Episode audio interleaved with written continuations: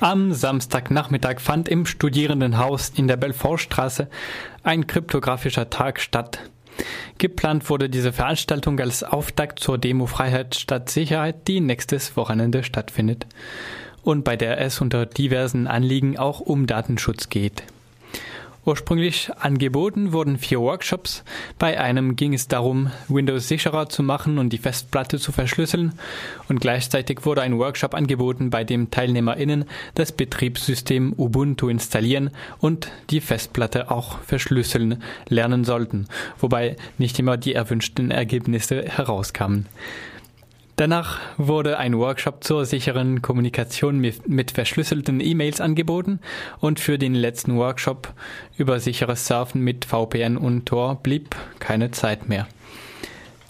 Am Anfang der Workshops wurde klar, dass die TeilnehmerInnen sehr unterschiedliche Kenntnisse hatten.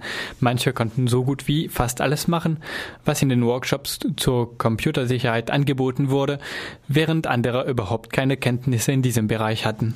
Ich habe nach dem Workshop ein paar TeilnehmerInnen danach befragt, warum sie an dieser Kryptoparty teilgenommen haben, seit wann sie sich mit Datenschutz auseinandersetzen und was sie bei dem Workshop gelernt haben. Warum seid ihr gekommen heute? Ich habe davon gehört und wollte es mir angucken und auch so ein bisschen übernehmen, ja, weil ich nicht ganz so gläsern sein möchte. Ich habe einen Flyer in der KTS gesehen mhm. und da habe ich mir gleich gedacht, da muss ich mal herkommen.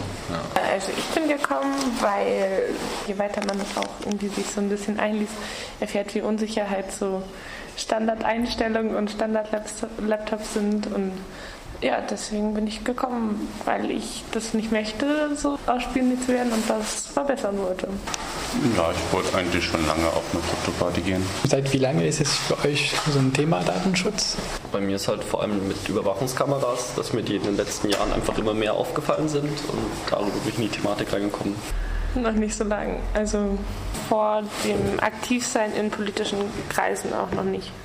Also Datenschutz ist schon seitdem ich im Internet unterwegs bin eigentlich. Meine Mutter hat mir das halt gleich von Anfang an erzählt, dass ich darauf achten muss. Und dann habe ich mich halt auch dafür interessiert.